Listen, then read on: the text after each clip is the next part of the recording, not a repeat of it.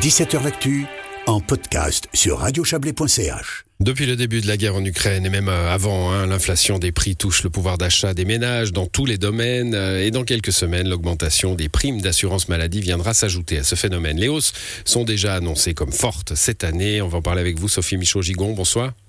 Bonsoir. Vous êtes secrétaire générale de la FRC, la Fédération romande des, consommateurs et consommatrices. Euh, et vous nous dites aujourd'hui, cette hausse programmée n'est pas une fatalité. Vous demandez le gel des primes. C'est ça. La, la, demande le gel des primes parce qu'après euh, ces 18 mois d'inflation, le cumul en fait des différentes euh, augmentations euh, et l'annonce de celles sur l'énergie et celles sur les primes prochainement, on se rend compte là que la coupe est vraiment pleine et que la part qui est assurée par les consommateurs est devenue de plus en plus grande. Et là, actuellement, on a eu une législature entière au Parlement avec des propositions et des mesures dans le système pour réformer le système de santé qui auraient euh, permis de diminuer les coûts euh, du système de santé et qui n'ont pas passé la rampe. Et au final, c'est à nouveau euh, aux assurés de payer la facture. Donc là, il y a vraiment maintenant une mesure forte à, à faire, c'est-à-dire geler la hausse des primes jusqu'à ce que ces réformes, que les acteurs de la santé puissent se mettre d'accord sur ces réformes et que le, Parlement ait pu avancer euh, dans ce sens-là. Ouais, alors je l'ai, la, la hausse des primes, euh, geste politique fort, vous l'avez dit, hein, euh, et pas tellement dans la culture suisse, non? Non, c'est vrai. Mais en fait, ça fait longtemps qu'on aurait eu un débat au Parlement si on nous avait annoncé 2 milliards supplémentaires à absorber par l'État d'augmentation de coûts, justement. On aurait eu ce débat, on aurait tenté de trouver des mesures. Et puis là, euh, on a, ce débat n'a pas vraiment lieu parce que c'est les assurés qui épongent, c'est les consommateurs qui épongent cette facture supplémentaire. Donc euh, voilà, euh, au bout d'un moment, il faut aussi dire les acteurs de la santé doivent se mettre d'accord également. C'est pas toujours à l'assuré qui prend déjà deux tiers des coûts de la santé sur ses épaules de faire un geste en plus. là maintenant, c'est stop. C'est une vieille affaire, hein, euh, les acteurs, euh, euh, le, monde de, de l'hôpital, de la santé, les assureurs, le monde politique n'arrive pas à, n'arrive pas à s'entendre sur les sur les mesures à prendre. Tout le monde a tout le monde a ses, a ses moyens et du coup rien n'avance. Il y a toujours cette idée aussi que la santé coûte trop cher, que bah, que la dette publique ne peut pas être soutenue. Et puis vous vous mettez aujourd'hui en, en, reflet hein, la dette privée parce que bah, aujourd'hui des gens s'endettent pour leur santé C'est ça. Aujourd'hui, euh, l'endettement euh, croît. Euh, on a des impayés d'impôts, on a des impayés de, factures de, santé ou de primes. Ça, ça, commence par là. Je dirais que les, gens payent d'abord leur loyer dans les tâches, enfin dans les postes lourds du, mmh. budget. Mais c'est clair, oui, maintenant il y a un endettement qui, s'accroît et c'est pas seulement lié au fait que des gens acquièrent des biens immobiliers, c'est aussi lié au fait qu'il y a des crédits euh, qui n'arrivent pas à être, ou même des dus qui doivent, qui pas à être remboursés euh, par euh, une classe moyenne qui est en train de se paupériser pour une partie de celle-ci.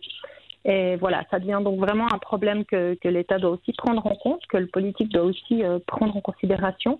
Et vous avez raison, la question des primes, c'est pas du tout la première fois qu'on en parle, loin de là.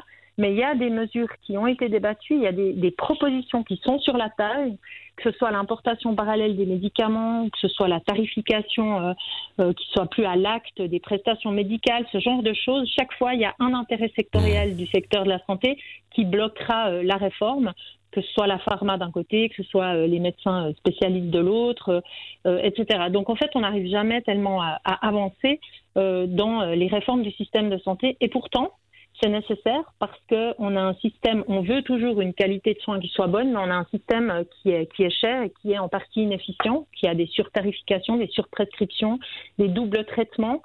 Euh, et puis, euh, vous savez aussi qu'on n'investit pas du tout assez dans le premier recours, c'est-à-dire médecins généralistes, infirmiers, infirmières, aussi euh, pharmaciennes, pharmaciens. Et vous savez que si on a une pénurie de ce premier recours, euh, les gens euh, vont ensuite attendre des heures euh, dans des hôpitaux qui soient pris en charge alors qu'on aurait évité bien des coûts en ayant simplement accès à son médecin, sa mmh. médecin généraliste. Ouais, je, reviens à cette affaire de, dette privée, Sophie Michaud-Gigon. Vous, vous le dites aujourd'hui, un, tiers des poursuites en Suisse sont dues à, l'assurance maladie. C'est fou, c'est un chiffre qui, qui, qui, est, qui, est, très important. Entre 700 000 et 1 million de, personnes, hein, de mhm. personnes en, Suisse, de poursuites en tout cas sur les, 3 mhm. millions de poursuites dans ce pays. risque, ça veut dire un risque de privation de soins, les gens qui vont se priver de soins, on en parle souvent pour les soins dentaires par exemple, mais ils vont peut-être hésiter aussi à aller chez le médecin à cause des franchises de l'assurance, etc.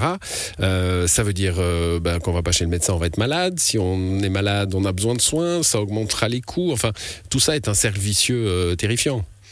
Absolument, et puis c'est aussi un déséquilibre. Euh, si vous avez meilleur temps en fait d'être maintenu en bonne santé plutôt que mmh. d'attendre, d'attendre et ensuite euh, d'avoir des coûts euh, qui explosent et qui sont pris en charge en partie par la collectivité et en partie pour deux tiers du coût par les assurés de, de, tout le pays. Donc c'est vraiment un mauvais calcul de, diminuer, c'est de diminuer en fait l'argent qu'on peut mettre dans le premier recours ou dans la prévention parce que au final ça va nous coûter plus cher. C'est vraiment euh, c'est vraiment ça les, les, enjeux et la question de la pénurie euh, de médecins généralistes ou euh, la question du rôle aussi des infirmières, des infirmiers ou des pharmaciens, c'est vraiment aussi au centre. Je pense qu'on peut clairement avoir des réformes du système de santé et gagner même en qualité de soins tout en ayant en fait une baisse des coûts et euh, ça va forcément toucher aussi des professions où les rémunérations sont, sont élevées euh, chez certains spécialistes et la tarification à l'acte des prestations médicales, elle incite en fait les, professionnels à, euh, à surprescrire. Mmh. Donc euh, voilà, c'est aussi des mauvais biais que, que, les réformes doivent attaquer clairement avant qu'on demande encore aux assurés d'augmenter leur participation euh, et de porter davantage encore le système de santé. Bon, votre mesure immédiate, en tout cas, hein, on l'a compris, pas une mesure de long terme, mais une mesure immédiate pour, euh, pour euh, la, la, santé financière des Suisses et des Suisses, c'est le gel des primes maladie cette année. Vous défendrez cette option d'ailleurs lors d'un sommet sur le pouvoir d'achat organisé avec le, le, surveillant des prix de la, de la Confédération. Ça se passera le 5 septembre. Dites-nous un mot de ce sommet. Oui, alors c'est l'idée de, de, se rassembler les associations de défense de consommateurs et le surveillant des prix qui finalement découle en fait d'une initiative dans les années 80 de, euh, des associations de consommateurs. Hein. C'est depuis là qu'il est, euh, est en place. Et puis se, se rassembler parce qu'on a, on a euh, des difficultés finalement à thématiser cette question euh, de l'îlotièreté, du pouvoir d'achat, de l'augmentation des, des, prix et puis euh, de l'inaction euh, politique dans un sens aussi. Donc ça, ça va nous permettre de parler aussi augmentation de transport public, quelle est la répartition entre, entre l'État et les usagers, quelle est la part appropriée, euh, quels sont les investissements, etc. Et on va aussi forcément parler de la question du système euh, de santé avec euh, des mesures qui sont sur la table.